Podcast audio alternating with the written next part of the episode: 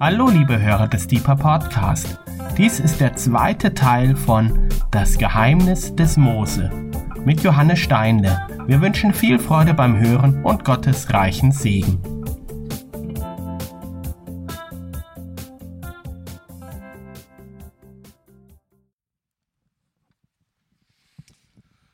Ja, es ist schön, dass ich euch äh, etwas mehr noch hineinführen darf in das Thema das Geheimnis des Mose.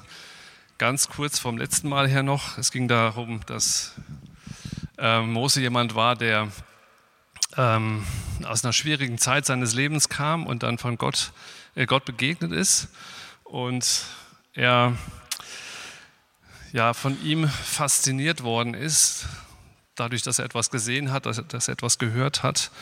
Und wir haben darüber gesprochen, dass Faszination einerseits einen neuen Weg eröffnet, nicht nur für den Mose, sondern für jeden von uns, wenn wir Gott wirklich begegnen, wenn wir ihn sehen, wenn wir von ihm fasziniert werden, dann gibt es einfach ähm, einen neuen Weg. Ja. Dann kann nicht alles beim Alten bleiben. Und das Zweite war, was die Fortsetzung ist, dass Faszination etwas ist, was uns wirklich verändert. Ja. Zweiter Stichpunkt war Faszination bewirkt Transformation. Und ähm, ja, ist einfach so, was wir anschauen, das verändert uns, das prägt uns. Und so ist das auch mit Gott. Wenn wir seine Herrlichkeit suchen, dann kann das gar nicht anders sein, dass wir verändert werden. Bei Mose war das so, dass er dann wenn er mit Gott begegnet, Gott begegnet ist, dass dann sein Angesicht geglänzt hat. Ja. So hat die Herrlichkeit Gottes ihn beeinflusst. Und ich möchte heute ähm, einen zweiten Teil mit euch betrachten. Das ist der Teil, der eigentlich auf diese erste Begegnung oder in dieser ersten Begegnung mit Gott geschieht, nämlich dass Gott ihm einen Auftrag gibt. Und ähm, das gehört auch mit zu dem Mose, dass er ähm, mit diesem Auftrag erstmal nicht so richtig klarkommt. Deswegen heißt das Thema vom Zweifler zum Überzeugungstäter. Und ich denke, das ist wichtig, ja, da reinzuschauen, weil ähm, man ohne das auch den Mose nicht versteht. Und auch das, was er uns letztlich auch ähm, weitergeben kann an Inspiration. Und ich habe das mal genannt, den ersten Punkt, der Auftrag Mission Impossible. Und ich lese euch diesen Auftrag vor, den Gott dem Mose gegeben hat, zunächst mal. 2. Mose 3, Vers 7 bis 10. Der Herr sprach, ich habe das Elend meines Volkes in Ägypten gesehen und ihr Geschrei über ihre Bedränger gehört. Ich habe ihre Leiden erkannt und ich bin gekommen, damit ich sie aus der Hand der Ägypter errette und aus diesem Land herausführe in ein gutes und weites Land, darin Milch und Honig fließt, in das Gebirge der Kanaaniter, Hethiter, Amoriter, Perisiter, Hiviter und Jebusiter.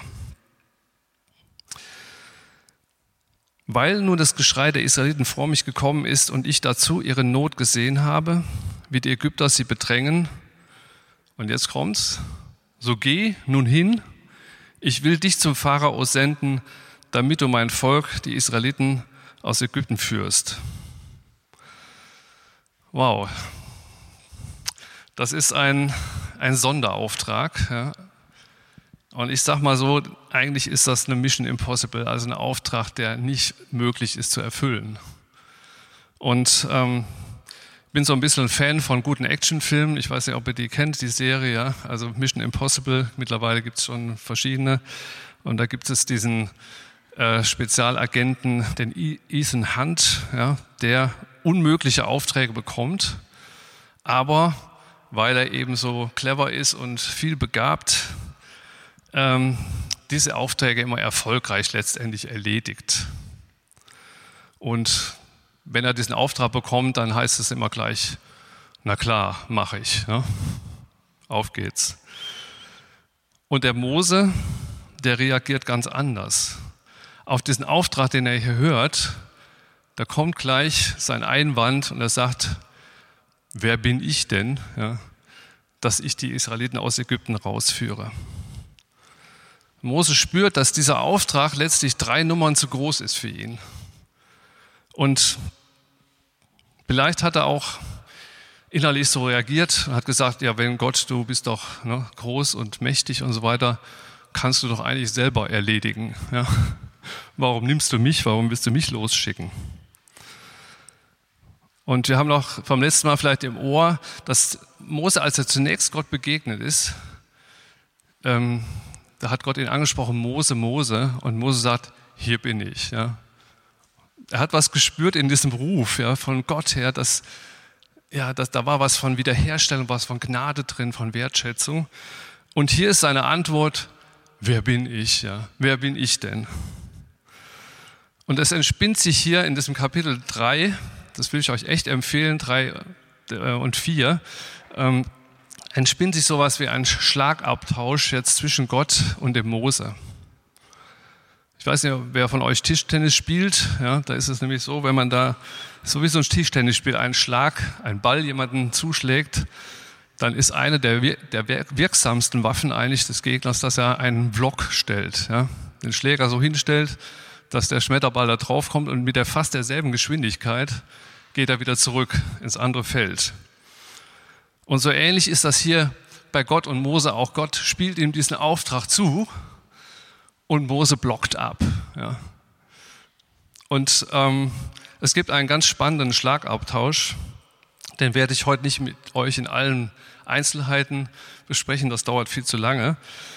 Aber es war sehr interessant und es zeigt sich, dass der Mose in seinem Herzen, obwohl er von Gott zunächst fasziniert worden ist, dass er eigentlich ein Zweifler war. Oder man sagt heute so schön, ein Bedenkenträger. Der hatte ganz viele Bedenken in seinem Herzen. Und ich staune über die Findigkeit des Mose, wie er immer wieder versucht, diesen Auftrag von sich wegzuhalten. Ich bin nicht richtig, der, der richtige Mann dafür. Und dass er klar, Gott klar machen möchte, warum das mit diesem Auftrag und ihm nicht funktioniert. Das ist eine Mission Impossible, das wird nicht klappen. Ja. Und wisst ihr, was ich besonders ähm, wichtig finde, ist, dass Mose diesen Raum bekommt dafür. Ja?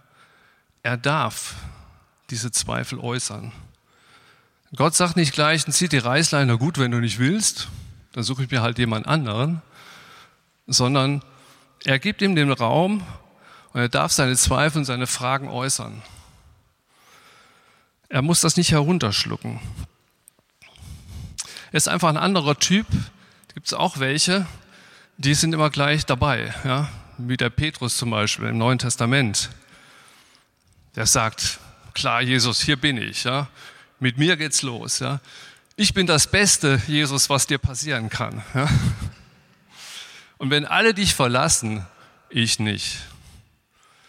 Wisst ihr, ich, ich mag solche Typen auch. Ja?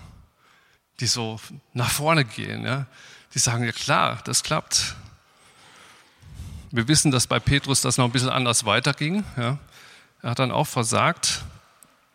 Aber der Mose, der ist irgendwie aus einem ganz anderen Holz geschnitzt. Der Mose ist jemand, der muss durch diese Phase hindurch. Es ist sozusagen nochmal wie so ein Stopp, ja erst war es wunderbar, oh toll ist Gott, ja. Und dann kommt der Auftrag und da geht es nämlich dann um die Frage, wie tragfähig ist denn eigentlich das, was er bisher erlebt hat mit Gott? Und ich glaube, Gott muss durch diese, äh, Mose muss durch diese Phase hindurch, damit er die Stabilität gewinnen kann für das, was auf ihn zukommt, für das, was sein Auftrag dann auch wirklich beinhaltet. Und ich möchte eigentlich, möchte gerne mit euch heute zwei Aspekte herausgreifen, ähm, die ganz wichtig sind, dass letztendlich, was wir eben gesehen haben, ja, Mose vom Zweifler zum Überzeugungstäter, dass es letztendlich dazu gekommen ist, dass ähm, Mose ja diesen Auftrag wirklich erfüllen kann. Und ich möchte es auch so vor Augen malen, dass wir selber uns immer wieder damit connecten können. Geht es uns nicht manchmal auch so? Ja? Wenn Gott sagt, hey, ich habe was Neues für dich, eine neue Aufgabe, eine neue Berufung, ein neuer Weg, dass wir dann nicht also begeistert Hurra schreien, sondern dass dann die Bedenken kommen. Kann das hinhauen? Wie soll das gehen? Ja? Und ich denke, es ist ganz wichtig, um diesen Weg dahin zu finden, dann schließlich ein Ja zu diesem Auftrag zu bekommen, dass da zwei Dinge geklärt werden. Jetzt mal. Nee, das war, glaube ich, eins, Mal. Geht's noch eins zurück? Genau. Das erste ist, dass die Identität des Auftragsgebers geklärt werden muss. Also wenn du irgendwo hingehst und sagst jemandem was und ähm, dem Befehl geben willst und er sagt dann, ja und, wer ist dein Befehlsgeber? Weiß ich auch nicht so richtig. Ja. Wenn ein Polizist zum Beispiel jemanden anhält und er fragt ihn, warum machst du das, da weißt du genau, der Staat, ja, der Vaterstaat ist mein Auftraggeber, ich bin Beamter hier und der Autorität dieses Arbeitgebers, dieses Auftraggebers gebe ich dir jetzt diesen, diesen Befehl. Und deswegen muss das klar sein, wer ist mein Auftraggeber? Was ist seine Identität? Jetzt kommt mal das nächste. Da lese ich euch nochmal einige Verse vor. Mose sprach zu Gott, und das ist einer seiner fundamentalen Einwände. Ja? Ein besonders guter Block, wie er meint. Ja? So ein Schlag zurück. Gott, wenn du das wirklich meinst, ja, wenn ich zu den ähm, Israeliten komme und zu, sage zu ihnen, der Gott eurer Väter hat mich zu euch gesandt, und sie mir sagen werden, wie ist dein Name? Was soll ich ihnen sagen? Und Gott sprach zu Mose, Jetzt kommt was, was ich nachher noch kommentieren werde. In fast allen Bibeln steht, ich werde sein, der ich sein werde. Und er sprach, so sollst du zu den Israeliten sagen, ich werde sein, in Anführungsstrichen, der hat mich zu euch gesandt.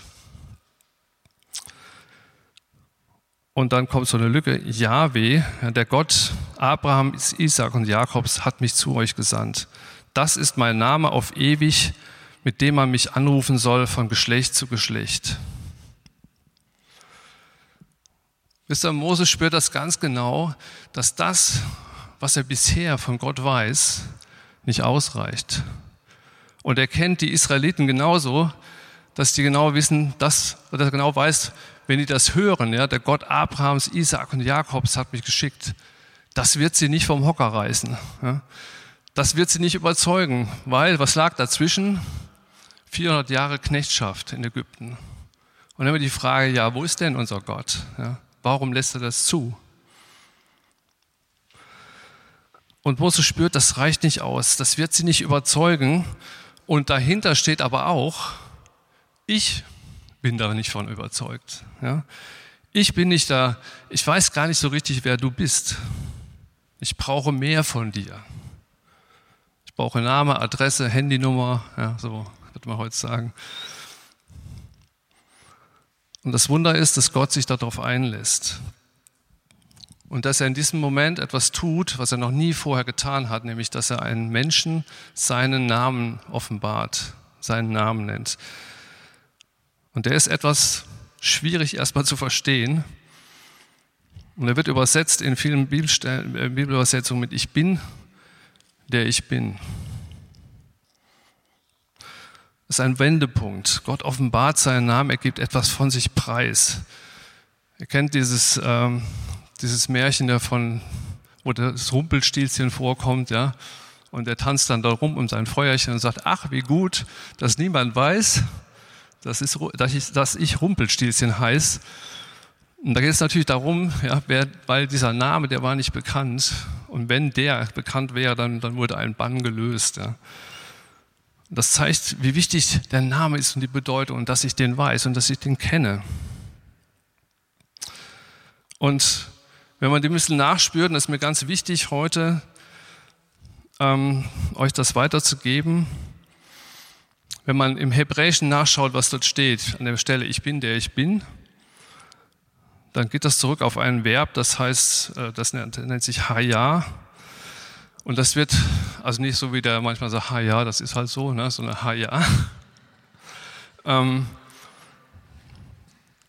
das bedeutet im Hebräischen nicht einfach sein, sondern das bedeutet ein, eine Beziehung, drückt das aus. Ein Mitsein, ein für jemanden sein.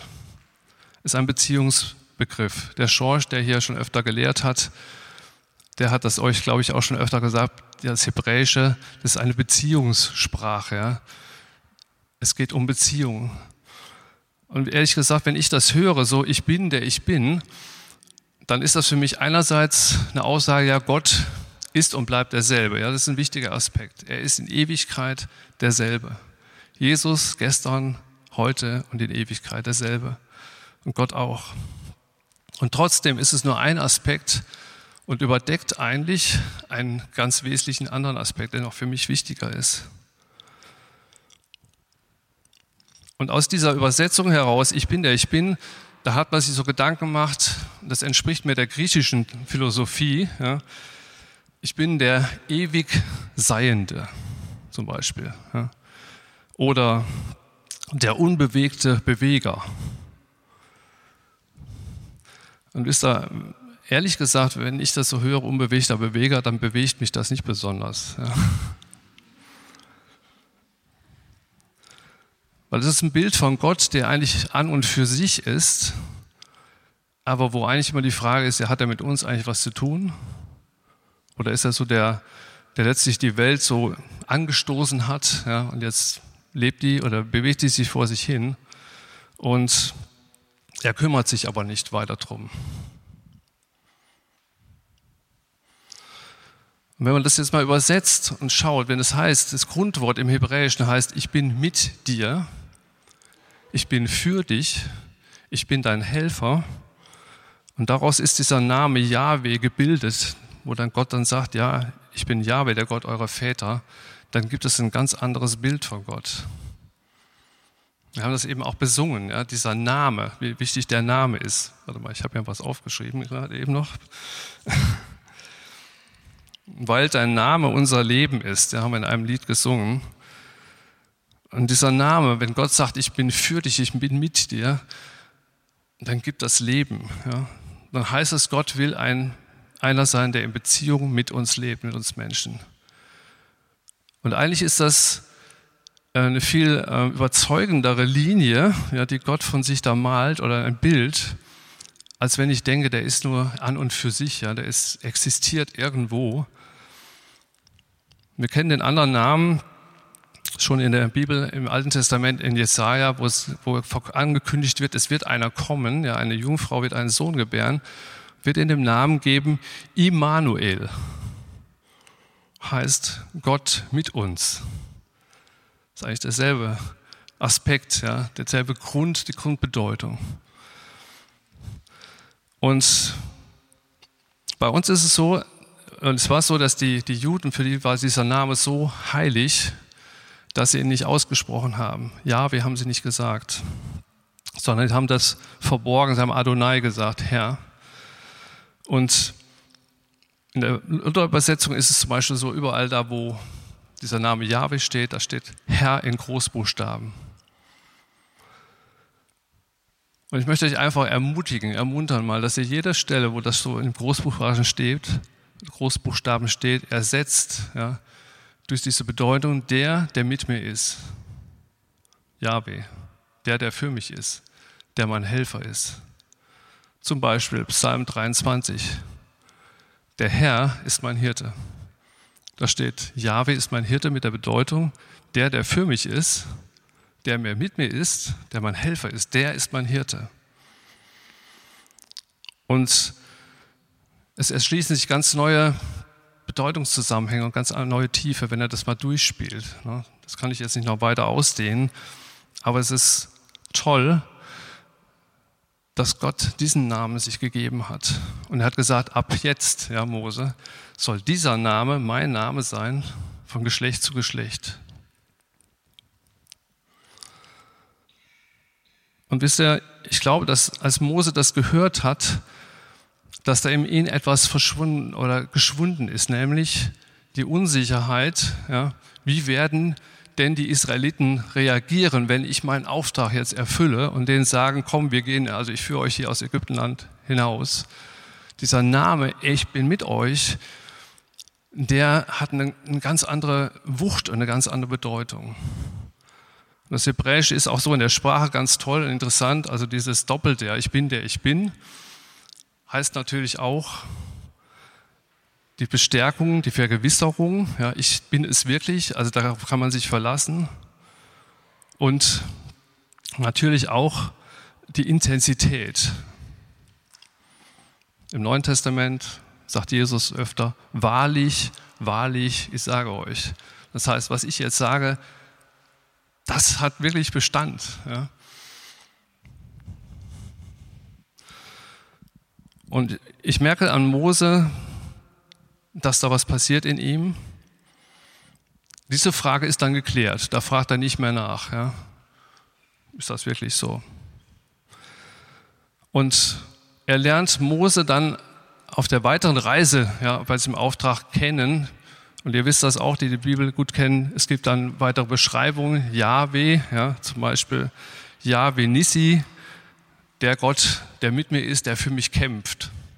Oder Yahweh Jireh, der Gott, der mich versorgt. Yahweh Rapha, der Arzt, äh, der, der Gott, der mich, mich verarztet, ja, also der mein Arzt ist. Und er kann diese Zuverlässigkeit dieses Namens durchbuchstabieren auf dieser ganzen Wanderung durch die Wüste. Ich glaube, dass ein, solch ein Name wirklich ein überzeugendes Argument für einen Bedenkenträger ist. Und vielleicht geht es dem einen oder anderen von euch auch so. Ich möchte euch dazu ermutigen, wenn da Fragen sind, wer ist eigentlich Gott? dass ihr zu ihm hingeht, dass ihr ihn fragt und bestürmt damit, bis er euch Antwort gibt. Ja. Gott möchte keine Mitläufer haben, die einfach nur mitmachen, weil die anderen das auch glauben, sondern, oder das glauben, sondern er möchte gerne, dass wir das selber ergreifen. Und wisst ihr, gerade wenn man so fromm im Gebetshaus ist, ist manchmal die Gefahr, ja, dass man in so einen Punkt kommt, dass man einfach nur mitschwimmt, aber dass es eigentlich keine Überzeugung mehr ist, die im Inneren brennt. Und da ist der Mose für mich die Inspiration. Der darf, ja, der darf sogar fünf oder sechs Mal, ja, dieses Spiel mit Gott machen, bis Gott dann auch mal irgendwann genug hat. Da kommen wir auch gleich noch zu. Aber deswegen ist Mose für mich so eine Inspiration. Und ein Punkt seiner Geheimnis, seines Geheimnisses ist und seiner Durchschlagskraft und seiner Bedeutung, die er gewonnen hat, dass er dieses Ringen ja mit Gott eingegangen ist und gesagt, ich lasse nicht locker, ja, bis das für mich klar ist. Also das eine ist, wenn der Auftrag wirklich gelingen soll, dann muss klar sein, wer der Auftraggeber ist. Weil wenn ich den kenne, dann bin ich auch davon überzeugt, dass das, was ich tue, zu einem guten Ziel führt. Sonst kann ich es bleiben lassen. Es ist genau, wenn du mit Menschen hier ja, ins Gespräch kommst, du glaubst an einen Gott, wenn du nicht von ihm überzeugt bist, von diesem Gott, dass der wirklich die beste Antwort ist und dass er lebendig ist und er mit uns Menschen ist, dann wirst du nicht groß was erreichen können, vielleicht sicher gar nichts. Ein zweiter Punkt, der wichtig ist für diesen Auftritt, die Auftragserfüllung, das ist, dass die Identität des Beauftragten geklärt werden muss. Auch hier wieder die Bibel sehr humorvoll. Ja. Gott hat also sein ganzes Arsenal ausgepackt, er hat ihm seinen Namen offenbart. Dann ist er immer noch nicht so ganz überzeugt. Dann sagt Gott, okay, gibt ihm also drei, das überspringe ich, das könnt ihr im Text dann lesen, gibt ihm also drei Bevollmächtigungen in die Hand.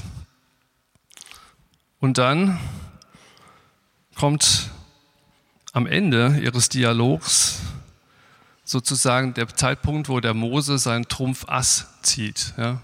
Er ist Skatspieler, ich habe früher einiges an Skat gespielt. Wisst also die Farbe Trumpf, die ist dann die Farbe, die alle anderen aussticht. Und das Trumpf Ass ist also der höchste, äh, die höchste Spielkarte sozusagen, mit der man also sozusagen alles überwinden kann. Ja. Kreuz Ass, wow. Ne? Und der Mose hat hier dieses Kreuz Ass, was er aus dem Ärmel zieht. Und da lese ich euch mal noch diese Stelle vor. Und äh, in der Übersetzung der neuen, der, äh, der guten Nachricht. Und ähm, ich lese das jetzt mal so vor, wie ich mir das vorstelle, wie der Mose Gott geantwortet hat, die ganze Zeit schon geredet hat. Ja. Herr, nimm es mir nicht übel, aber ich habe noch nie gut reden können. Auch seit du mit mir sprichst, ist das nicht besser geworden. Ich bin im Reden viel zu schwerfällig und zu unbeholfen. Bingo. Vielleicht war das so oder so ähnlich. Ja? Aber ihr könnt euch vorstellen, wenn jemand so spricht, dem hört man dann schwerlich eine Viertelstunde zu, oder? Das ist echt eine Blamage für den Redner selber und auch für den Auftraggeber. Ja? Gott zieht also hier, äh, Mose zieht also hier seine Trumpfkarte und sagt, jetzt kommt das Eigentliche, warum das nicht hinhaut ja, mit dem Auftrag. Der Mission Impossible ist deswegen, die Mission ist deswegen impossible, weil ich nicht gut reden kann. Daran hast du wohl nicht gedacht, Gott. Ja. Hast nicht vergessen, muss ich mal ein bisschen aufklären. Mir fehlt für den Auftrag die entscheidende Qualifikation. Ein Leiter, der nicht reden kann, ist eine Blamage.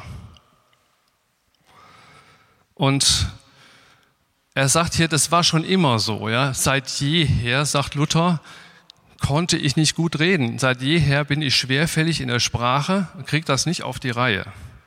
Und vielleicht ging die Erinnerung zurück, ich habe jetzt mal so ein bisschen gesponnen, ja, die Zeit, wo er am Hof des Pharaos war und die Tochter hatte ihn ja aus dem Wasser fischen lassen und er wächst dort auf und irgendwann fällt der Junge auf. Ja.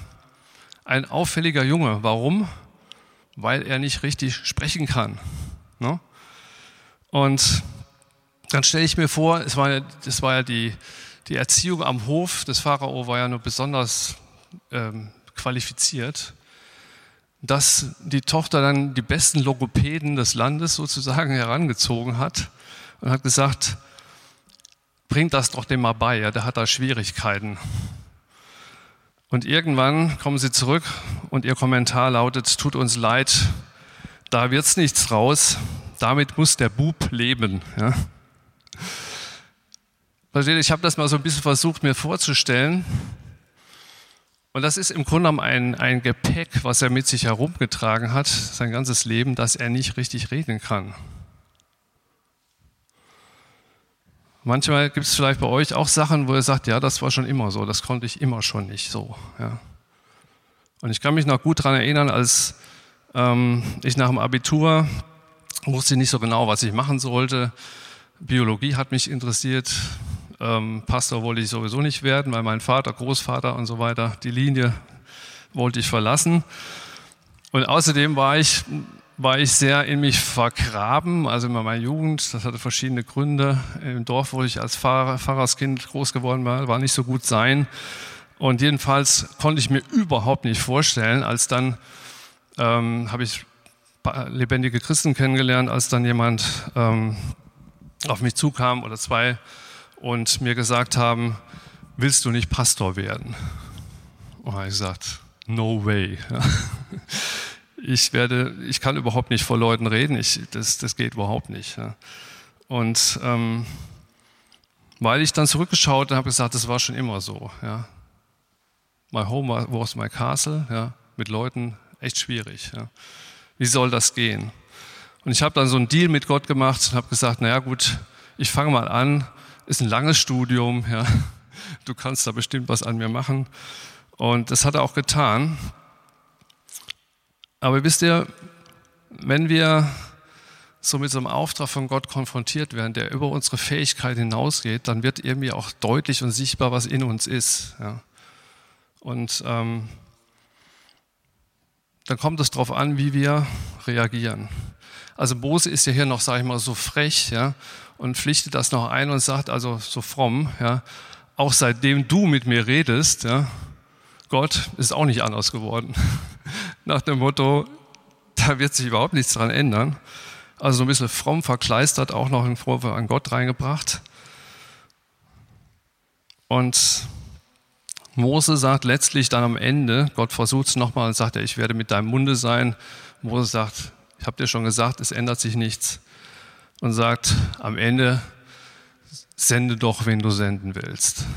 Ja. Die Quintessenz. Ich steig aus.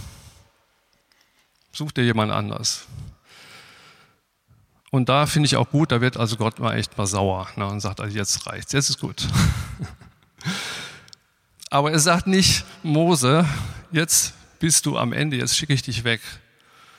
Sondern er sagt, weißt du, Mose, ich habe schon längst eine Lösung für dein Problem in der Hinterhand. Ich habe nämlich, weiß nämlich um deinen Bruder Aaron, der ältere Bruder übrigens, interessante Familienkonstellation, ja, drei Jahre älter ist er. Und ich weiß, dass der sehr gut reden kann. Und Mose, ich auch. Ja. da war nämlich immer das Vergleichen schon da. Der kann's, ich kann's nicht. Und Gott aber sagt, ich habe eine Lösung für dein Problem. Wisst ihr, was ich spannend finde? Dass er nicht zu ihm sagt, sei geheilt. Ja. Und plötzlich kann der Mose sprechen, fließend, sondern er sagt, weißt du was, Mose? Ich kenne dein Riesenpotenzial, was du hast als Leiter ich kenne dich viel besser, als du dich kennst. Und du bist mein Top-Kandidat für diese Aufgabe. Und ich weiß um deine Schwäche, ich nehme sie dir nicht weg, aber ich gebe dir eine Ergänzung an die Hand. Dein Bruder Aaron, der ist die Lösung für dein Problem. Mal vielleicht noch weitermachen.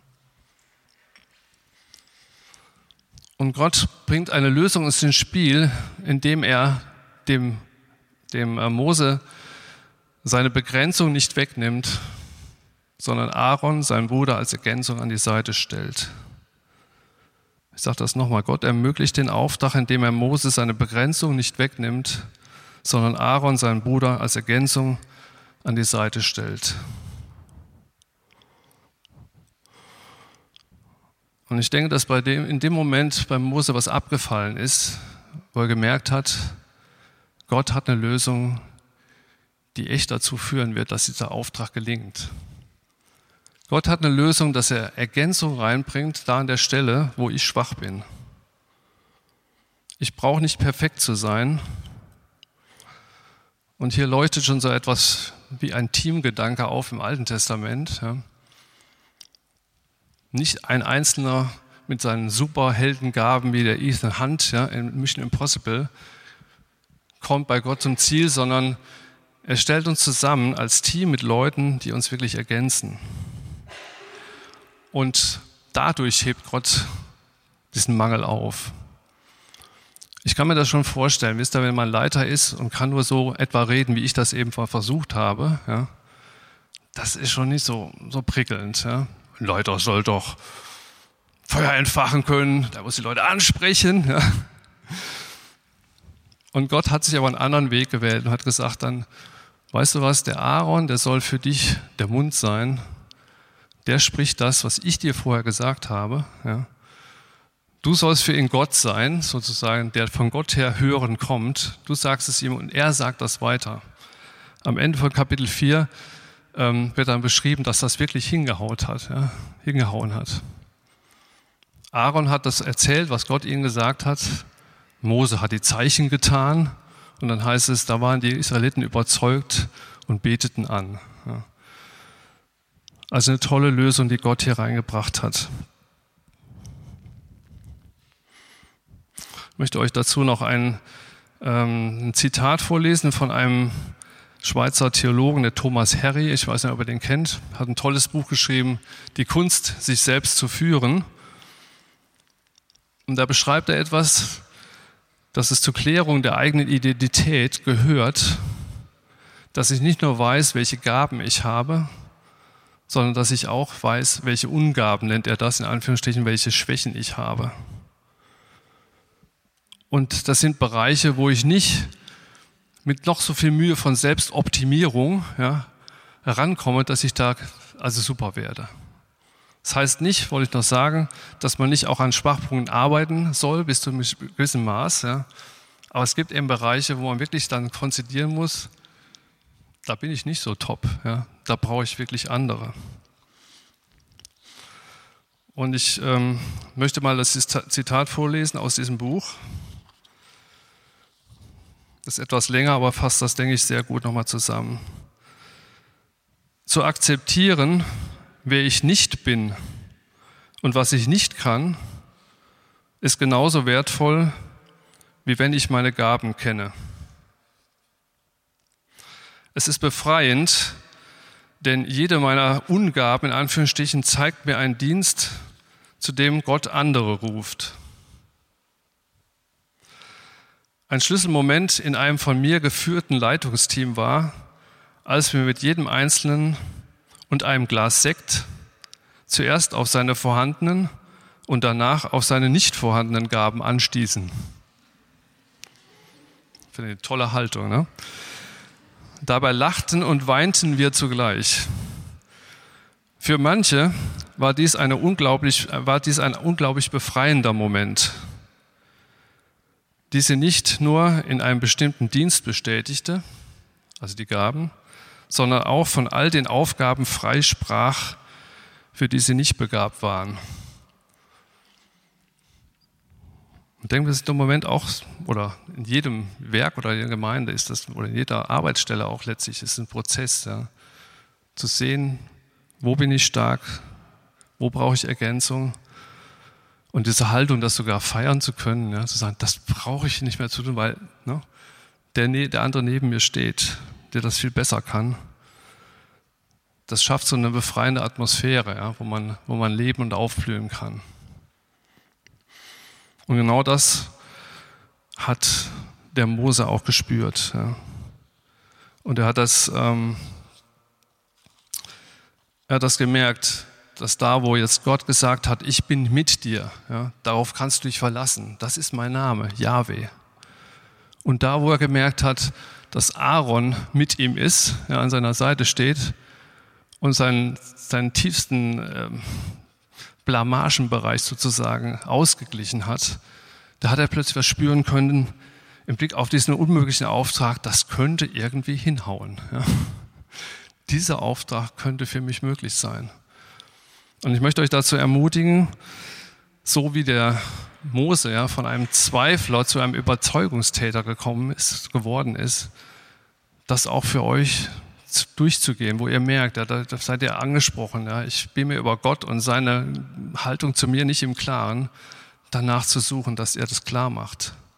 Oder da, wo ihr an euch selber, ja, mit euch selber im Clinch seid und sagt, ja, so disqualifiziert kann Gott mich nicht gebrauchen, da wirklich dran zu gehen. Entweder bewegt Gott da was oder er schenkt dir jemand anders an die Seite. Und ich möchte einfach den, den Mose euch ja, so ans Herz legen. Überzeugungstäter klingt vielleicht erstmal ein bisschen komisch, ja? aber es ist jemand, der etwas tut, weil er von der Richtigkeit dieser Sache überzeugt ist. Ja? Da wünsche ich mir einfach, dass jeder von euch so jemand wird. Okay, ich möchte noch beten. Herr Vater, ich danke dir, dass du hier bist. Ich danke dir, dass du dich selber vorgestellt hast in deinem wunderbaren Namen Yahweh, dass du mit uns bist und für uns bist, dass darauf Verlass ist. Und du hast deinen Sohn Jesus gesandt, der das nochmal in einer viel deutlicheren Weise ausgelebt hat, aber was du schon längst gesprochen hast und wie du schon immer gewesen bist, Herr. Und ich bitte dich, dass wir davon entzündet werden, dass es uns Wind unter den Flügeln gibt, dass du so gut zu uns bist, verlässlich, treu und an unserer Seite. Und Vater, ich danke dir auch, dass wir zu dem stehen dürfen, wer wir sind in unseren Stärken und Schwächen. Vater, dass du uns Freude gibst an den Gaben, aber uns auch Freude darin gibst, dass wir die Dinge, die wir nicht gut können, bejahen und auch stehen lassen können. Und dass wir darauf vertrauen können, dass du uns wirklich die Leute an die Seite stellst, die zur Erfüllung unserer Berufen auch ja notwendig sind und dessen, was wir von dir als Auftrag bekommen. Und wo du uns praktisch einsetzen willst in diesem, dieser Welt. Amen.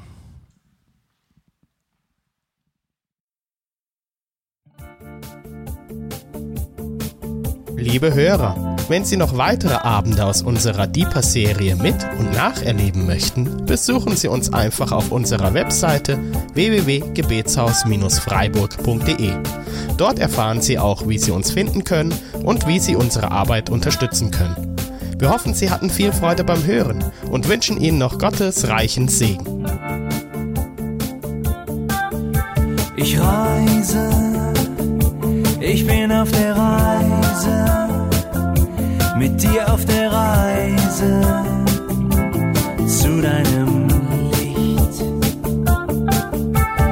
Jesus, du bist mein Weg, mein einziges Ziel. Du bist mein Licht. Ich will tiefer, weiter, höher, schneller, intensiver, klarer.